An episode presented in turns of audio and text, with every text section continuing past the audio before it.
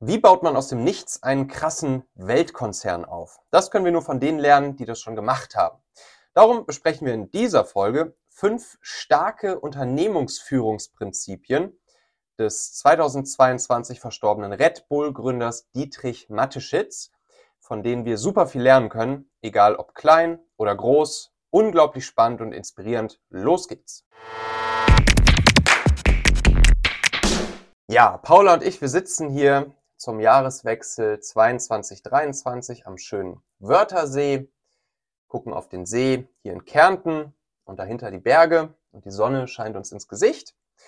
Ich interessiere mich ja sehr für Geschichte und Business und darum habe ich jetzt hier auch über die Tage ein Buch gelesen, das beides sehr schön miteinander verbindet, nämlich die Geschichte von dem Gründer von Red Bull, der ja auch 2022 verstorben ist, nämlich Dietrich Didi Mateschitz. Das Buch heißt Die Red Bull Story und ist geschrieben von Wolfgang Fürweger. Und ja, ich muss sagen, das war wirklich sehr inspirierend, sehr faszinierend für mich, dieses Buch zu lesen. Wirklich Didi Mateschitz, eine sehr inspirierende Persönlichkeit, würde ich auch jetzt irgendwie so mit auf meine Liste meiner, meiner Vorbilder, könnte man sagen, hinzufügen neben Peter Scholler-Tour, Gary Vee, Alex Hormosi und wer da noch so alles draufsteht, jetzt also auch Didi Mateschitz.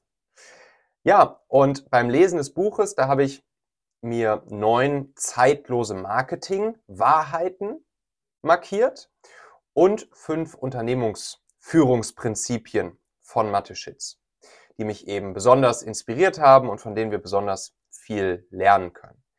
Die neuen Marketing-Wahrheiten oder Lektionen, die haben wir in der letzten Folge hier, in Folge 621 besprochen. Super, super spannend. Haben wir auch eine YouTube-Folge zu gemacht. Also kannst du dir entweder hier im Podcast die letzte Folge anhören oder auch im Machen YouTube-Kanal dir das Ganze anschauen. Und in dieser Folge hier, da geht es jetzt um fünf Unternehmensführungsprinzipien von Mateschitz. Und Paula sitzt jetzt hier auch wieder neben mir. Sie kennt die einzelnen Punkte noch nicht und wird dann einfach, wenn ihr dazu etwas einfällt, hier und da ihre Gedanken hinzufügen. Also los geht's, oder? Ich gebe mir Mühe. Alles klar. So, Unternehmensführungsprinzip Nummer 1 habe ich mir markiert hier auf Seite 164 im Buch. Seinen Reichtum hat Mateschitz angehäuft, obwohl oder vielleicht gerade weil er mit manchen betriebswirtschaftlichen Grundregeln auf Kriegsfuß steht. Wenn ihm jemand erklärt, das oberste Ziel eines Unternehmens sei es, den Gewinn zu maximieren, dann erklärt er das schlichtweg für falsch. Mateschitz ist zwar gelernter Verkäufer, denkt aber längerfristig und großräumig. Für ihn sind die Qualität des Produkts und die Motivation der Mitarbeiter als Unternehmensziele genauso wichtig wie der kurzfristige Umsatzzuwachs, obwohl sie in keiner Bilanz aufscheinen. Er sagt, ich glaube halt nicht alles, was ich an der Wirtschaftsuni gelernt habe, und das wiederholt er auch häufig. Zudem wird er nicht müde zu betonen, Geld sei für ihn nie die Hauptmotivation für die Gründung eines eigenen Unternehmens gewesen. Die Triebfedern seien vielmehr die Sehnsucht nach Freiheit und Unabhängigkeit sowie die Freude an der Arbeit, an der Realisierung von Projekten gewesen. Ein Motto lautet, der Weg ist das Ziel. Ich gehe nicht auf einen Gipfel, um oben zu stehen, sondern um hinaufzugehen. Oben ist ja schon das Ende, sagt Mateschitz. Ja, das ist irgendwie eine schöne Einstellung, oder? Definitiv. Mich erinnert das ein bisschen an dich. Ja. Du, du bist ja auch immer sehr freiheitsbedacht und liebst auch das Game. Also es passt schon ganz gut. Und ja, ich finde es eigentlich ganz schön, wenn man dann oben steht. ja, das, naja gut, der hat auch hier, jetzt die Tage haben wir gelesen, auch Alex Hormosi hat da auch was Schönes gepostet, wo er mhm. sagte, der Start und das Ende, das sind so die Fun-Parts an der ganzen Geschichte. Aber wer es halt richtig meistert, der kriegt es halt auch hin, dieses lange, zähe, schmerzvolle in the middle dazwischen, dieses ätzend, ewig lange in the middle zu lieben und zu meistern. Ja, ja, kann ich auf jeden Fall noch was, was von lernen. Ja, und der andere Part, den er gesagt hat, auch dass er seine Mitarbeiter schützt, glaube ich, hattest du Mhm. vorgelesen, ne? Mitarbeitermotivation, das Ja, sehr wichtig ist. genau. Ja, finde ich auch, ähm, dass man da von Anfang an einfach so drauf achtet, ne? Und einem bewusst ist, dass man ohne Mitarbeiter einfach nichts Großes aufbauen kann und die halt auch wertschätzt und dementsprechend behandelt. Mhm. Alright. Punkt Nummer zwei. Sein Imperium lenkt er nach Grundsätzen, die er selbst einmal in einem Gespräch mit dem Trend, also das Magazin heißt der Trend, als extrem konservativ, ja geradezu altmodisch eingestuft hat. Er sagt, man darf die Kreativität der Marke Red Bull nicht mit unserer Geschäftsgebarung verwechseln. Ich bin nach dem Motto erzogen worden, Schulden macht man nicht und das ist auch eine Tugend.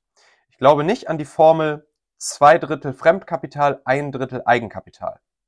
Da braucht nur irgendwas im Dezember mit dem Umsatz sein oder irgendeine Währungsabwertung und dann schaut man. Wir geben bei Red Bull das Geld aus, das wir verdient haben und nicht das, was wir vielleicht einmal verdienen werden. Ein anderes Mal sagte er, wir wollen das Unternehmen durch Expansion nie, auch nicht eine Sekunde lang in seiner Existenz gefährden.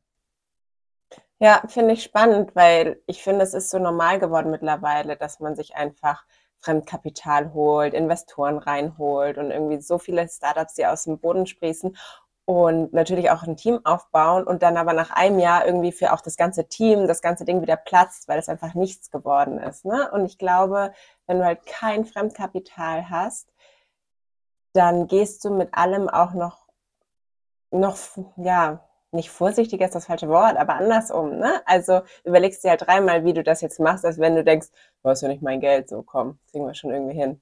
Mhm. Und eigentlich finde ich das auch schöner als diese ganzen vielen Startups mit diesen ganzen Investitionen gerade, die überall aus dem Boden sprießen. Hm. Ja, hat beides seine Vor- und Nachteile. Mein Learning nach unserer Venture-Kapital finanzierten Startup-Gründung und dann im Exit war es auf jeden Fall auch, dass ich die Unternehmen, die ich jetzt aufbaue, auch nur noch basierend auf Profit und eigenverdientem Geld aufbaue und eben nicht mehr auf Kapital von Investoren und äh, ja und dem Verkauf eben von Unternehmensanteilen und so weiter und so fort. Das ist mir heutzutage auf jeden Fall auch super wichtig. Nichtsdestotrotz finde ich es auch gut, diese Erfahrung mal gemacht zu haben, mit Investoren gearbeitet zu haben. Und was war so der ausschlaggebende Punkt für diese Entscheidung, dass du gesagt hast, würdest du nicht nochmal machen? Ja, schon auch eigentlich so dieser, wie Mateschitz sagen würde, die Sehnsucht nach der kompletten Unabhängigkeit und Mhm. Freiheit und ja, du bist einfach dein eigener Chef, du entscheidest, du kannst den Laden komplett hundertprozentig so lenken und bauen, wie er dir und deinen Kunden und deinem Team dient und nicht, wie jetzt vielleicht irgendein Investor denkt, dass es der beste Weg wäre. Ja, nur gegebenenfalls mit erstmal mehr aufs Geld gucken und dann bist du da ja vielleicht auch erstmal wieder eingeschränkt, ne? Also Ja. Na klar, der Pain ist da natürlich auch am Anfang höher. Aber ich glaube, hinten raus oder auch schon eigentlich direkt lohnt es sich. Mhm. Ja. Alright. Punkt Nummer drei, Seite 168.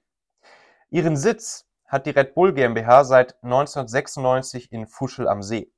Damals übersiedelte Matte Schitz sein aufstrebendes Unternehmen aus der Stadt Salzburg an den malerischen See im Salzkammergut. Es sei darum gegangen, ein angenehmeres Arbeitsklima zu schaffen, erinnert sich ein ehemaliger Mitarbeiter an diese Zeit. Der Ort hatte den Oberbullen schon seit langem fasziniert. Während seiner Zeit als Unilever-Manager kam er regelmäßig hierher, um zu entspannen und zu surfen. Der Platz dürfte auf ihn eine magische Wirkung haben, vermutet ein Ex-Red Bull-Angestellter. Hat sich Mhm. also erstens sich selbst dort sein Unternehmensdomizil gebaut, wo er selbst gerne ist Ja, das ist smart. und garantiert auch, wovon er denkt, dass seine Mitarbeiter und sein Team sich dort einfach sehr wohlfühlen werden.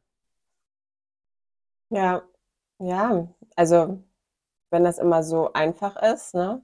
Es klingt jetzt so einfach, aber ich glaube, es ist nicht immer und überall so einfach, einfach dorthin zu gehen, da dann natürlich auch irgendwie die Räumlichkeiten zu haben, da dann auch die Mitarbeiter zu finden. Also es hängt ja so viel aneinander dran irgendwie, ne? Aber wenn es geht, klingt's gut. Ja, ich glaube, das größte Problem ist wahrscheinlich natürlich da in so ein kleines Dorf gute Mitarbeiter zu anzuziehen, ne? Mhm. Wobei andere große Unternehmen kriegen es auch hin, Adidas, Herzogenaurach und so weiter und so fort. Also wahrscheinlich, wenn man will, dann geht es auch und dann geht es dann dort wahrscheinlich auch allen irgendwie besser. Auf jeden Fall wichtig zu verstehen, dass das ein Wert ist, anhand dessen er eben hier sein Unternehmen Mhm. aufzieht. Super spannend. Ja.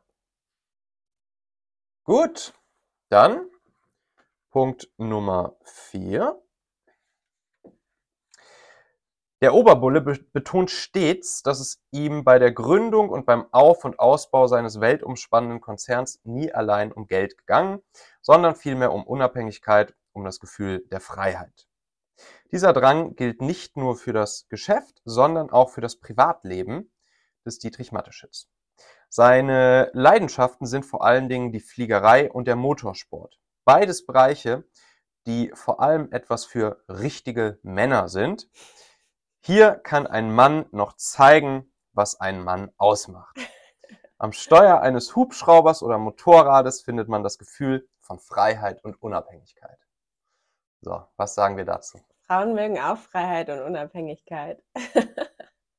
Mögen die auch Motorrad fahren und Motorsport, Formel 1? Wahrscheinlich nicht so, Und so viele fliegen. Frauen wie so viele Männer, aber also, wenn ich jetzt von mir selber spreche, so Flugzeugfliegen finde ich auch schon wieder spannend. Mhm. Motorrad wäre ich jetzt raus. Mal besser raus, ja. Ja, ja, ja. ja ich, hab- ich frage mich immer, wie, wie, wie hat der Kollege das wirklich alles in seine 24 Stunden reingekriegt? Hm. Das ist das, was ich mich frage. Ja, der hat das 100 Pro einfach nach und nach aufgebaut. Jetzt rückblickend sieht das so aus, dass, als ob sein Tag irgendwie 48 Stunden hätte, aber der hat das wahrscheinlich nach und nach immer mehr so in sein Leben einfließen lassen, sich nach und nach immer mehr rausgezogen, als sein Business lief Ja. und delegiert und irgendwann kriegst du das dann hin, halt mehr die Sachen zu machen, weiß nicht, die deine Hobbys sind. Ja. Und er hat das ja auch viel verbunden, das muss man ja auch sagen, ne? Die ganzen Sportevents und sowas. Da hat er ja bestimmt auch einfach das viel gemacht, weil er Bock drauf hatte auf Mhm. diese Extremsportgeschichten von Red Bull und so. Ja, Meine lieben Podcast-Hörer, wenn dir gefällt, was du hier regelmäßig hörst, dann würde ich dir empfehlen, auch hin und wieder mal in meinem YouTube-Kanal vorbeizuschauen. Dort bekommst du dann nämlich solchen Content hier nur eben zusätzlich noch auf der Bildspur. Ich zeige ja immer viele Praxisbeispiele, Erklärgrafiken und Vorlagen, die du sofort für euch anwenden kannst. Ich habe einen Kurzlink eingerichtet, der dich direkt zum YouTube-Kanal bringt unter xhauer.com slash yt für YouTube. xhauer.com slash yt. Klicke dort gern einfach auf Abonnieren, so siehst du dann auch automatisch einmal pro Woche, wenn ich ein neues Video rausgebracht habe und kannst einfach entscheiden, ob du es dir ansehen möchtest. Wir haben für die nächsten Monate unglaublich wertvolle Folgen geplant. Der Content-Kalender, der platzt praktisch aus allen Nähten, lohnt sich, versprochen. xhauer.com slash yt. Punkt Nummer 5. Ich habe übrigens noch einen, einen sechsten gleich. Der ist mir gerade noch eingefallen. Den muss ich gleich noch fix raussuchen. Aber erstmal Punkt Nummer 5. Interessanterweise soll es nach all den Jahren der Zusammenarbeit noch immer keinen schriftlichen Vertrag geben, der die Kooperation zwischen Red Bull und Rauch regelt. Für Dietrich Mateschitz ist ein Handschlag unter Männern eben noch was wert. Also Rauch ist ja der Safthersteller, der sozusagen exklusiv da an der österreich-schweizerischen Grenze in Vorarlberg die Red Bull, das Red Bull Produkt herstellt und ja, auch als einziger weltweit, ne, wegen der guten Wasserqualität und so weiter und den Bauern in der Region für die Rohstoffe dann Red Bull herstellt und dann eben, ja, das von dort aus in die ganze Welt verschifft wird. Da haben wir in der letzten Folge drüber gesprochen. Unbedingt auch nochmal in die Marketingfolge reinhören. Das ist echt richtig, richtig spannend. Naja, und natürlich sehr interessant, dass, also weiß man natürlich jetzt auch nicht, ob das stimmt, aber zumindest was der Autor hier schreibt, dass es irgendwie möglicherweise keinen Vertrag gibt, sondern wirklich einfach der Handschlag und der zählt und da ist dann auch wirklich diese Loyalität bis zum Ende gegeben. Ja, also wenn das klappt, finde ich es find richtig cool. Ich meine, ich habe selber jetzt schon Verträge mit Unternehmen und so gemacht und was so riesiger Papierkram war und so umständlich und so. Und wenn man sich wirklich noch darauf verlassen kann, nur die Frage ist halt immer, ob auch wirklich beide Seiten dann ihr Wort halten. Ne? Und Ja. dass das aber so große Unternehmen, also wenn es wirklich stimmt, wie Rauch oder ja, wenn es Red Bull halt noch nicht war, das dann trotzdem sich drauf einlässt und sagt, ja komm, machen wir hier per Handschlag, finde ich schon krass. Ja. Spannend.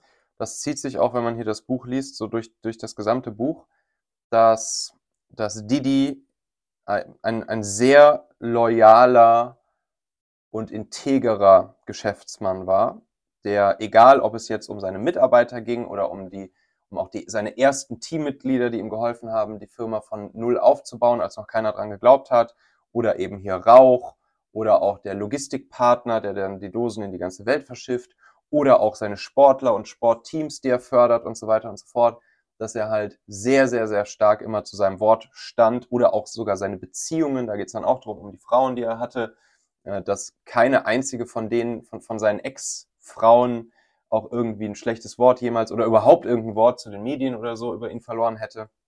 Also er scheint da ein sehr integerer ja, Mann slash Geschäftsmann gewesen zu sein, dessen Wort einfach gehalten wurde und sehr viel zählt und, und von dem man eben auch eine große Loyalität ein Leben lang erwarten konnte, wenn man einmal irgendwie auch ihm zum Beispiel etwas Gutes getan hat oder so oder ihm geholfen hat. Mhm. So, und das ist jetzt hier auch einmal Punkt Nummer 6, den wir auch in der letzten Folge schon so ein bisschen angeteasert haben, nämlich wie hat er auch in, in seinen Anfangstagen dafür gesorgt, dass Leute ja ihm einfach geholfen haben, dass sie irgendwie seine Vision geteilt haben, dass sie an seiner Seite waren, dass sie mit ihm an einem Strang gezogen haben. Und da gibt es hier diese ganz schöne Geschichte mit Gerhard Berger, diesem Formel-1-Fahrer, dem österreichischen, und eben den Anfangszeiten hier Ende der, Mitte, Ende der 80er Jahre. Also Mateschitz befand sich in der Phase vor der Markteinführung und war nicht minder knapp bei Kasse. Also er war knapp bei Kasse. Dennoch schloss er für wenig Geld einen Vertrag mit dem damals jungen Fahrer ab, Gerhard Berger. Berger wurde 1986 durch seinen ersten Sieg beim Grand Prix von Mexiko über Nacht ein österreichischer Held und damit auch ein begehrter Werbeträger. Mateschitz hatte sein Geld gut angelegt. Nach einem weiteren Grand Prix-Sieg gestaltete der ORF ein Fernsehporträt. In diesem lief Berger über einen Sandstrand, blieb stehen und stillte seinen Durst mit einer Dose Red Bull. Kannte damals natürlich noch keiner. Ne? Es war dies der erste Fernsehauftritt der neuen Marke. Am Tag nach der Sendung hat, hat ganz Österreich gefragt, was er da getrunken hat, und wir waren ausverkauft, erinnerte sich Mateschitz. Berger ließ einmal in einem Interview mit einer Aussage aufhorchen, die viel über den Charakter von Dietrich Mateschitz aussagt und in geraffter Form jenes Bild wiedergibt, das sich hier durch dieses Buch zieht. Bei einem der ersten Treffen soll der damalige Jungunternehmer gesagt haben, jetzt kommt's, ich bin überzeugt, das, was ich da mache, wird eine gute Geschichte. Und wenn wir jetzt was zusammen machen, dann verspreche ich dir, dass du bis zum Schluss bei uns in der Familie bleibst. Bis jetzt hielt Mateschitz Wort. Das hat der Mateschitz zu dem Berger gesagt, oder Genau. was? Okay. Genau, weil er halt von Anfang, an, obwohl er ja von allen Seiten gehört hat, dass dieses Getränk, was er da irgendwie in Thailand sich mitgenommen hat und was irgendwie super süß und nach Gummibärchen und komplett ungewohnt für den europäisch-amerikanischen Gaumen schmeckt, dass, dass das niemals funktionieren kann. Das und, und halt weniger an ihn geglaubt haben oder eigentlich keiner. Und er gesagt Mhm. hat, ey, guck mal hier, ich bin überzeugt, dass das, was ich da mache, wird eine gute Geschichte. Und wenn wir jetzt was zusammen machen, dann verspreche ich dir, dass du bis zum Schluss bei uns in der Familie bleibst. Ich würde aber sagen, dass der Mateschitz halt auch ein gutes Bauchgefühl oder eine gute Ahnung hat, was erfolgreich werden kann und was nicht. Also sei es nur sein eigenes Red Bull, klar hat er natürlich da auch viel Arbeit reingesteckt, aber dann halt auch solche Partnerschaften, ne? dass er Partnerschaften abschließt, noch bevor sie total groß sind. Kann natürlich auch sein, dass die immer unterm Radar fliegen werden und das nie was Mhm. bringt. Aber da hat er ja, glaube ich, einige, wo das dann voll durch die Decke gegangen ist. Und da muss er halt auch echt ein Händchen für haben. Ja, klar, wir wissen natürlich nicht, wie viele jetzt nicht geklappt haben. Ja, Man sieht gut. natürlich immer nur die, die dann auch am Ende geklappt haben. Ja. aber ja, dennoch spannend, ne, sozusagen auch die Vision mitzukommunizieren und damit auch am Anfang halt Leute zu begeistern, mit in den Bus zu hoppen und einfach mitzufahren. Ja, Coole auf jeden Sache. Fall. Eine große Stärke. Mhm. Gut. Ja, das Buch, die Red Bull Story, habe ich euch ja in den Show Notes verlinkt. Lest euch das mal durch, ist echt leicht zu lesen, ist echt spannend, inspirierend, faszinierend. Hört euch gern auch nochmal die letzte Folge hier im Podcast 621 oder eben gern auch im Machen YouTube-Kanal an. Habe ich euch auch nochmal hier drunter verlinkt. Da geht es dann eben um die neun zeitlosen Marketing-Wahrheiten von Dietrich Mateschitz. Wir auch super viel für uns selbst lernen können, egal ob B2C, B2B, ob Klein- oder Großunternehmen. Ihr könnt auch einfach auf machen.fm slash YouTube gehen. Machen.fm slash YouTube, dann landet ihr auch direkt beim YouTube-Kanal. Da seht ihr dann auch hier nochmal schön das Video von uns, wie Paula und ich hier am, am Wörthersee sitzen und eben die Folge aufnehmen. Ja, und ansonsten hören wir uns in der nächsten Folge. Bis dahin, liebe Grüße. Ciao.